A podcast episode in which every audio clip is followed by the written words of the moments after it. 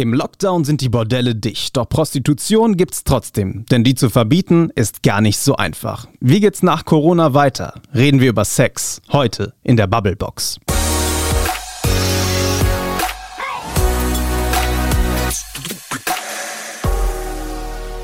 Frederik, Maike. sag mal, warst du eigentlich schon mal in einem Puff? Das ist sehr indiskret. Ja, sorry. Aber, Aber war muss ich. heute sein. War ich, aber beruflich. Okay, ja, ja. Wirklich beruflich. Es begab sich vergangenes Jahr, Mhm. so im Mai oder Juni, also so ziemlich genau vor einem Jahr jetzt. äh, Da war ich tatsächlich in Frankfurt im Bahnhofsviertel, weil das Bahnhofsviertel eingeladen hatte, die versammelte Weltpresse, um darüber zu reden, dass das Bahnhofsviertel Probleme hat und an Corona zugrunde gehen könnte, weil man kann ja gerade keinen Sex verkaufen. Ist ja verboten. Oh nein. Die Bordelle haben zu. Ja, würde ich sagen, ja, warum, warum lassen wir sie denn nicht einfach zu? Naja, vielleicht, weil es äh, auch da um Existenzen geht. Nicht nur um Ja, BarbetreiberInnen, aber, sondern auch aber vielleicht um gibt es auch einfach coolere Jobs, die vielleicht auch ein bisschen menschenwürdiger sind. Und gerade äh, würde man vielleicht die Sparte, wo es einfach auch illegal zugeht, damit dicht machen. Ah, schwieriges Thema, schwieriges Thema. Ich Mhm. glaube, viele sagen sich das nicht so leicht. Ich könnte ja auch irgendwie was anderes machen als Prostitution, die zumindest einmal in diesem Kreislauf irgendwie drin sind. Äh, Ich glaube, das ist schwierig und ich weiß auch nicht, ob man, wenn man so eine Sparte dicht machen würde, die Illegalität auch so abschaffen würde oder ob man die nicht vielleicht sogar verstärken würde. Ja, ist natürlich ein Punkt, aber ich glaube, wenn man es richtig verbietet, dann kann es vielleicht funktionieren. Oh, das ist spannend. Darüber gilt es, glaube ich, heute zu reden in dieser Bubblebox. Es wird eine Bubblebox, in der wir reden über Sex. Ja, Sexkauf. Dieses Wort mussten wir einmal fallen lassen, weil es, jetzt, es erzeugt ja bekanntermaßen Aufmerksamkeit. Und das haben wir auch gesehen auf den Facebook-Seiten der VRM. Prostitution, das ist natürlich ein Thema, das bewegt die Menschen da draußen. Sollten wir das ganz verbieten? Jetzt nach Corona wäre das ja vielleicht ein Anlass oder wie gehen wir damit künftig um? Dazu habt ihr natürlich auch eine Meinung und die habt ihr hinterlassen auf den Facebook-Seiten der VRM.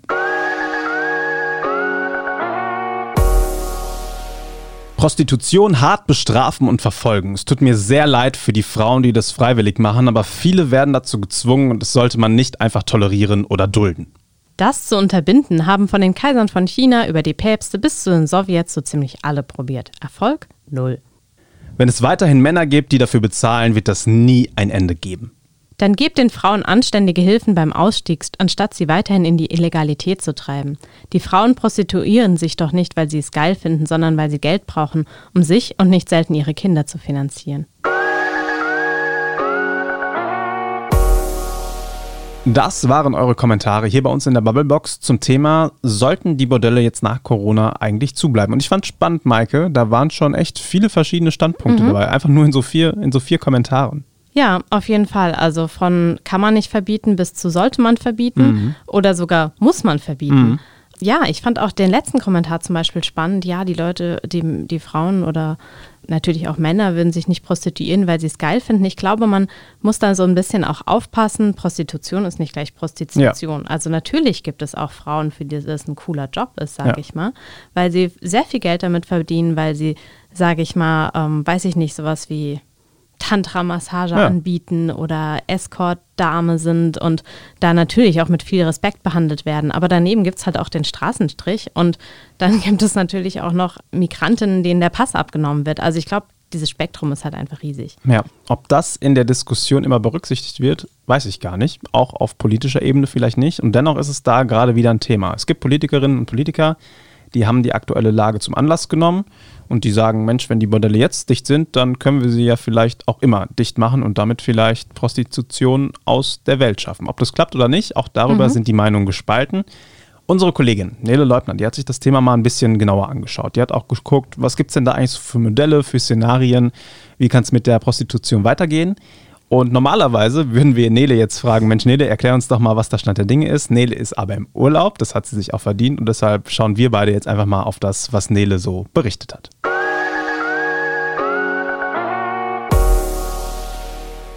Wie ist die derzeitige Lage in Sachen Prostitution?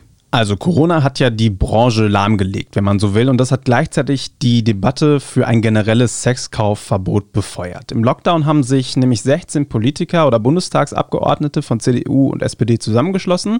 darunter auch Karl Lauterbach, den wir ja jetzt in der Krise alle sehr, sehr oft sehen. Und die haben sich mit einem offenen Brief an die Ministerpräsidenten und Ministerpräsidentinnen gewandt. Und ihre Forderung, die lautet, ähm, ja, den Lockdown für ein Verbot der Prostitution zu nutzen und die Bordelle im Kampf gegen die Zwangsprostitution und Menschenhandel soll dann das nordische Modell helfen. Aber was ist denn dieses nordische Modell eigentlich? In diesen Ländern, zum Beispiel in Schweden, gilt seit 1999 schon, dass das Angebot sexueller Dienstleistung nicht illegal ist, dass allerdings die Freier und Zuhälter bestraft werden. Denn so sollen die Frauen eben nicht kriminalisiert werden, aber trotzdem die Prostitution abgeschafft. Und ähm, ja, weitere Bausteine sind die Finanzierung von Aussteigerprogrammen sowie Aufklärungs- und Bildungsmaßnahmen. Wie ist die derzeitige gesetzliche Lage in Deutschland? 2017, da trat in Deutschland das sogenannte Prostituiertenschutzgesetz in Kraft. Das nennt man gerne umgangssprachlich auch Hurenpass. Dazu gehört unter anderem die Einführung einer Erlaubnispflicht für alle Prostitutionsgewerbe und auch eine Anmeldebescheinigung für Prostituierte. Das Ziel ist, dass man Prostituierte besser schützen will und auch Kriminalität bekämpfen will. Und das will man erreichen, äh, indem vor der Anmeldung ein Informations- und Aufklärungsgespräch stattfindet, bei dem über Sozialgesetze, über Beratungsangebote und ähm, auch über die Inhalte dieses neuen Gesetzes aufgeklärt werden soll. Zudem sieht das Prostituiertenschutzgesetz vor, dass es eine regelmäßige Gesundheitsberatung gibt. Darin gibt es allerdings auch Kritik von Berufsverbänden, die sagen nämlich, dass diese Pflicht zur Anmeldung ja dazu führt, dass Prostituierte sich outen müssen und Sexarbeiter und Sexarbeiterinnen so erst recht in die Illegalität getrieben werden. Wie stehen denn jetzt die Chancen, dass aus dem Corona-Lockdown ein Dauerlockdown für die Prostitution wird? gar nicht mal so günstig. Während des Lockdowns waren zwar die Bordelle geschlossen, aber die Prostitution fand trotzdem statt, eben im Verborgenen. Jetzt sinken die Inzidenzen wieder und einige Bundesländer lockern wieder die Regeln für dieses Gewerbe. Entschieden werden muss aber über ein generelles Sexkaufverbot bundesweit. Und da pocht Justizministerin Lamprecht auf die bisherige Gesetzeslage, während die Parteien da sehr unterschiedliche Meinungen haben. Die CDU und die SPD diskutieren sehr kontrovers über das nordische Modell, Grüne und FDP lehnen es ab und die Linke befürwortet es vehement.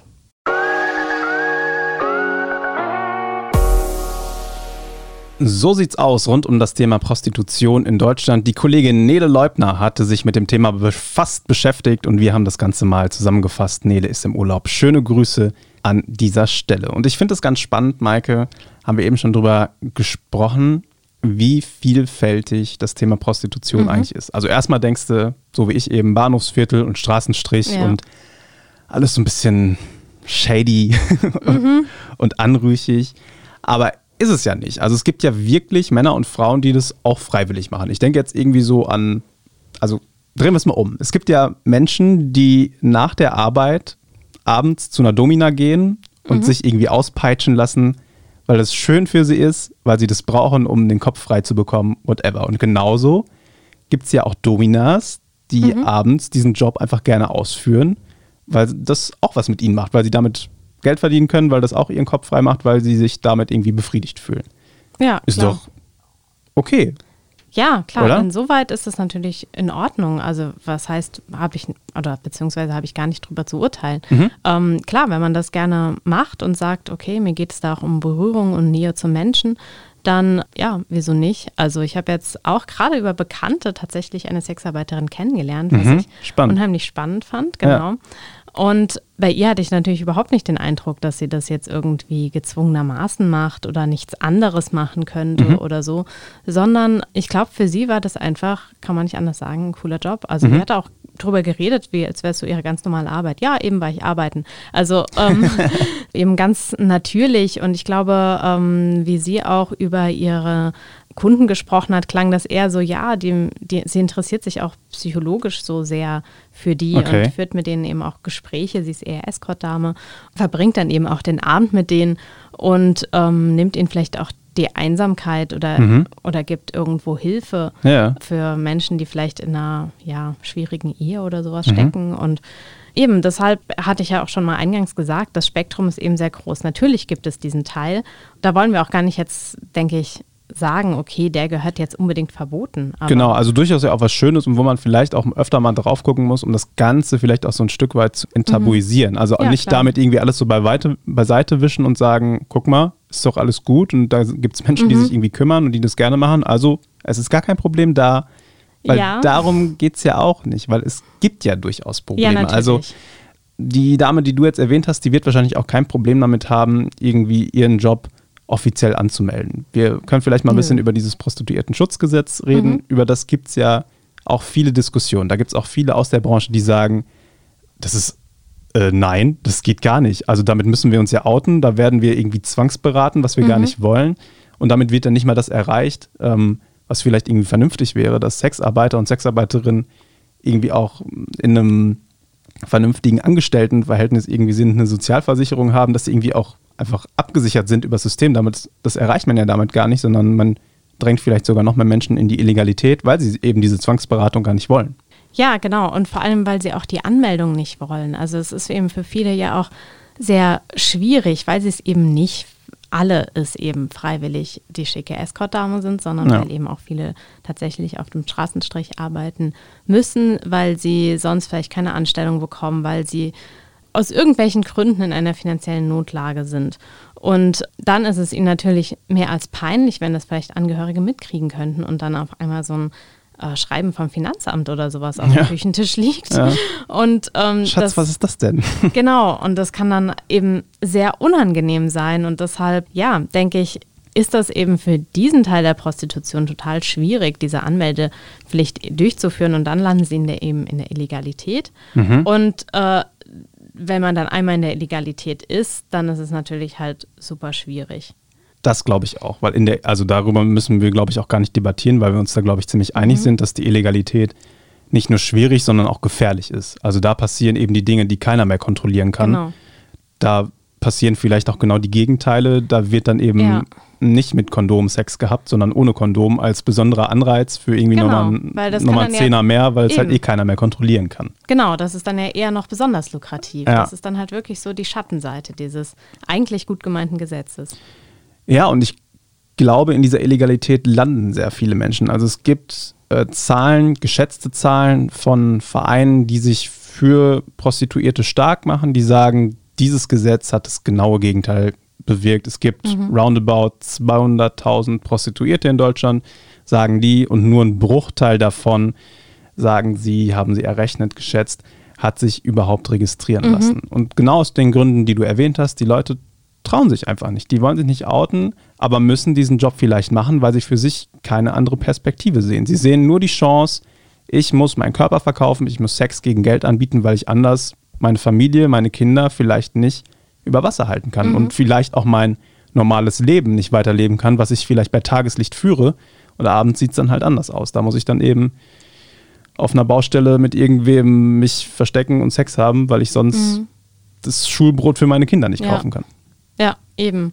Und dann haben wir ja noch gar nicht über den Teil gesprochen, der halt wirklich ganz furchtbar ist. Also über wirklich Zwangsprostitution, über eben ähm, ja, das Geschäft mit Menschen, die zum Beispiel ja. aus Osteuropa geholt werden, denen die Pässe abgenommen werden, wo es dann halt wirklich ganz arg wird. Ja, ja, ganz genau. Und da ist jetzt die Frage, lässt sich sowas denn überhaupt aus der Welt schaffen? Meine These ist, ehrlich gesagt, glaube ich das nicht. Mit welcher Regelung ließe sich Menschenhandel irgendwie unterbinden? Mm. Ich glaube, ja, wobei, ich meine, gut, wir haben es ja jetzt während des Lockdowns mal ausprobiert, oder? Also da war es ja jetzt verboten. Ja, genau. Also schauen wir mal auf die Lage im Lockdown. Ist mhm. vielleicht ein ganz guter Punkt. Das ist jetzt gerade verboten, aber ich erinnere nochmal an unseren Einstieg. Ich war ja letztes Jahr mal im Bahnhofsviertel mhm. und nach diesem Termin im Bordell bin ich so durchs Bahnhofsviertel wieder Richtung Hauptbahnhof gelaufen.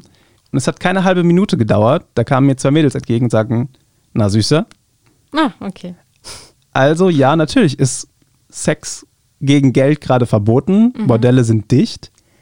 Aber das heißt doch nicht, dass es keine Prostitution gibt. Prostitu Prostitution und Sex gegen Geld wird es immer geben. Da kannst du verbieten, was du willst, Maike. Da kannst du dir noch so schöne, noch so gut gemeinte Regelungen geben. Wir haben es auch im Kommentar eben gehört, das haben schon die Kaiser von China versucht zu verbieten.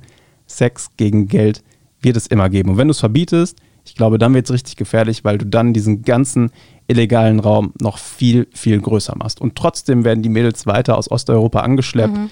weil man ihnen hier das schöne große Geld verspricht. Da sind die starken Männer, die auf dich aufpassen, ja, aber die auch die dicken grünen Scheine dann irgendwie in die eigene Tasche stecken, damit sie dir die Straßenecke frei halten. Das ja. wird es weitergeben. Menschenhandel wird es leider weitergeben.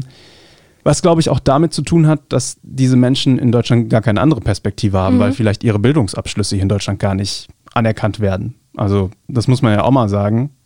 Für die gibt es vielleicht nur den Job, als Prostituierte in Deutschland zu arbeiten und nicht vielleicht als, weiß ich nicht, was sie mal gelernt haben. Ja, wobei sie natürlich auch oft unter fadenscheinigen Gründen hergelockt werden, also dass sie hier irgendwie einen ganz tollen Job bekommen und dann stellt sich das Ganze als Prostitution heraus. So wird es ja eben, läuft es leider eben auch sehr oft. Wobei ich mir denke, so schnell kann man halt nicht aufgeben. Man kann nicht sagen, ja, das wird es halt immer geben. Das ja, ist das, das ist ein guter Gewerbe Punkt. der Welt. Ja. Deshalb lassen wir es jetzt einfach weiterlaufen. Ich glaube, man muss es eben richtig machen. Und ich glaube, ganz schwierig ist auf jeden Fall bei den Frauen anzufangen und es denen zu mhm. verbieten. Weil wer in einer Notlage ist, der setzt sich natürlich über ein Verbot auch schnell hinweg. Egal, ob das jetzt die Familie zu Hause ist, die dringend was zu essen braucht, ob das vielleicht auch was mit Drogenabhängigkeit zu tun hat oder ähm, mit was auch immer. Ja. Ähm, bei den die Frauen zu kriminalisieren, ist auf jeden Fall schlecht, weil dann passiert genau das, was du erzählt hast. Sie landen in der Illegalität. Also sind wir beim nordischen Modell, habe genau, ich so das Gefühl. Genau. Okay, schieß weil, los. Genau, weil das finde ich nämlich eigentlich ja der richtige Ansatz. Man bestraft die Leute, die das ganze Problem irgendwo verursachen, also die Freier. Mhm. Ähm, gut, ich du solltest natürlich sagen FreierInnen, wobei man muss natürlich ehrlich sein, hauptsächlich sind es nur Männer. Mhm. Mhm, gut, ja. Und ähm, da kriminalisiert man eben die Leute, die es nicht so, die eben nicht in der Notlage sind und deshalb vielleicht da auch eben anders agieren und sich das dann halt auch wirklich verbieten lassen, weil sie dann natürlich auch Angst haben, ja. dass das rauskommen könnte oder dass sie eben eine Strafe kassieren. Ich glaube, der Grundgedanke ist auch hier wieder gut gemeint. ähm, aber auch da bin ich mir nicht sicher, ob man das Ziel erreicht. Klar, du bestrafst die, die sich den Sex kaufen. Mhm. Das kann man so machen. Das ist eine legitime Meinung. Ich glaube, dass du damit aber auch erreichst, dass Prostitution geächtet wird gesellschaftlich, was du ja vielleicht auch willst. Also, mhm. dass du den, den Akt ächten möchtest, dass das nicht mehr angesehen wird, an, gut angesehen wird. Ich glaube aber, dass du damit gleichzeitig die Frauen doch wieder zu Opfern machst, weil du den Akt als solchen eben ja doch wieder mit einem Tabu belegst und die Frauen dann vielleicht nicht in die, ja, irgendwie ihr, ihr Geschäft verboten wird, aber gleichzeitig sie gesellschaftlich eben als Opfer dargestellt werden und sie das Geld vielleicht trotzdem brauchen, sie vielleicht das trotzdem als ihre einzige Chance sehen und sich dann auch nicht trauen, irgendeinen illegalen Akt, irgendeinen Freier anzuzeigen oder was auch immer. Weil sie ja Teil eines mehr oder weniger illegalen Konstrukts sind, auch wenn sie gar nichts Illegales machen. Ja, das stimmt. Deshalb glaube ich, muss das eben sehr gut begleitet sein von Beratung, von Ausstiegsmaßnahmen, von natürlich auch Programmen, wie man zum Beispiel MigrantInnen ähm, hier irgendwie eine vernünftige Arbeit finden kann. Genau das, was da. wir eben gesagt haben. Ja. Genau, also es muss halt eben sehr gute Rahmenbedingungen haben, damit es funktioniert. Ja, weil ich sehe trotzdem die Gefahr, dass sich auch da das Ganze dann wieder verlagert. Ich glaube, auch da gibt es Studien, oder es gibt eben keine Studien in, mhm. in Skandinavien, die zeigen, hier gibt es jetzt keine Prostitution mehr, sondern es gibt auch Stimmen, die da sagen, ja, hier findet halt alles in der Illegalität statt oder es wandert halt vom Straßenstrich noch mehr ins Internet und äh, dann mhm. gibt es halt eben irgendwie Dating-Plattformen und ich meine, du kannst auch, wenn du es geschickt machst, über Tinder halt einfach ja, Geld ja. nehmen. Also, ja, natürlich. Es würde natürlich niemand mitkriegen, wenn ganz du genau. dich über Tinder verabredest und hinterher sagst, ja, ich hätte gern ein Hunderter dafür. Ja, also, und das fand ich ja. ein ganz, eine ganz schöne, also was heißt eine schöne Aussage, eine ganz treffende Aussage. Tinder hat im Lockdown auch keiner runtergefahren und äh, die Sex-Dates gab es dann vielleicht trotzdem. Ja, es geht ja auch überhaupt nicht darum, Sex zu verbieten. Also gut, während Corona ist es natürlich schwierig. Natürlich überträgt man dabei hunderte Krankheiten, nicht nur Corona übrigens. Ja. Also ähm, klar, aber ähm, keine Frage. Und ja, ob man das dann während Corona verbietet oder nicht. Ich denke trotzdem, es war die richtige Entscheidung, weil irgendwie kann man es halt auch nicht andersrum her auch nicht vertreten. Ja, also Bordellbesuch ist jetzt erlaubt, aber Theater nicht, also ist irgendwie ja auch blöd. Oder Tanzkurs, dann ja. müsste man ja eigentlich einen Tanzkurs, wo zwei Leute zusammen tanzen ja irgendwie auch erlauben. Also deshalb, das finde ich, hat schon irgendwie reingepasst, es zu verbieten. Aber grundsätzlich, ja, wie gesagt, es geht nicht darum, Sex zu verbieten, sondern eben dieses, Frauen zu schützen. Genau, Frauen Menschen zu, schützen. schützen. Genau. Und da sind wir uns, glaube ich, einig, haben wir mit welchem Modell auch immer noch einen sehr, sehr weiten Weg vor uns. Mhm. Auf jeden Fall. Also ich glaube, das geht auch einfach nicht, ohne was ist wirklich mal große zu denken, irgendwas in den Köpfen der ja. vor allem Männer zu ändern. Mhm. Ich glaube auch. Also da muss das ganze Thema einfach nochmal komplett aufs Tableau mhm. und komplett gesellschaftlich überdacht ja. werden. Und das geht, also das machst du ja nicht. Dafür gibt es ja keinen Hebel, um das mal mhm. eben so von heute auf morgen zu machen. Das wird ein sehr, sehr langer Prozess. Ja in dem an sehr vielen Schrauben gedreht werden muss, in dem vielleicht ein nordisches Modell ein, ein Weg sein kann, in dem vielleicht das Prostituiertenschutzgesetz anders ausgelegt werden kann, mhm. aber in dem natürlich in den Köpfen dann auch ganz viel ja. passieren muss. Und in dem natürlich auch über Einwanderung nochmal anders nachgedacht wird. Auch das ist absolut ja. ein Teil dieses Problems. Ja. Huh, schwieriges ja. Thema. Ja. Aber es war gut, mal drüber geredet zu haben. Vielleicht könnten wir euch damit den ein oder anderen Gedankenblitz nochmal mhm. hervorzaubern. Und wir hoffen, euch hat die Folge gefallen. Wenn nicht oder wenn doch, dann schreibt das einfach gerne mhm. in die Kommentare unter die Social Media Posts, in denen wir auf diese Folge hinweisen. Schreibt uns eine Mail an audio.vrm.de. Hört uns einfach auch gerne beim nächsten Mal. Folgt uns, abonniert uns. Wir würden uns sehr freuen. Maike, vielen Dank für heute. Frederik, ebenfalls vielen Dank. Bis zum nächsten Mal. Macht's gut. gut. Tschüss. Tschüss.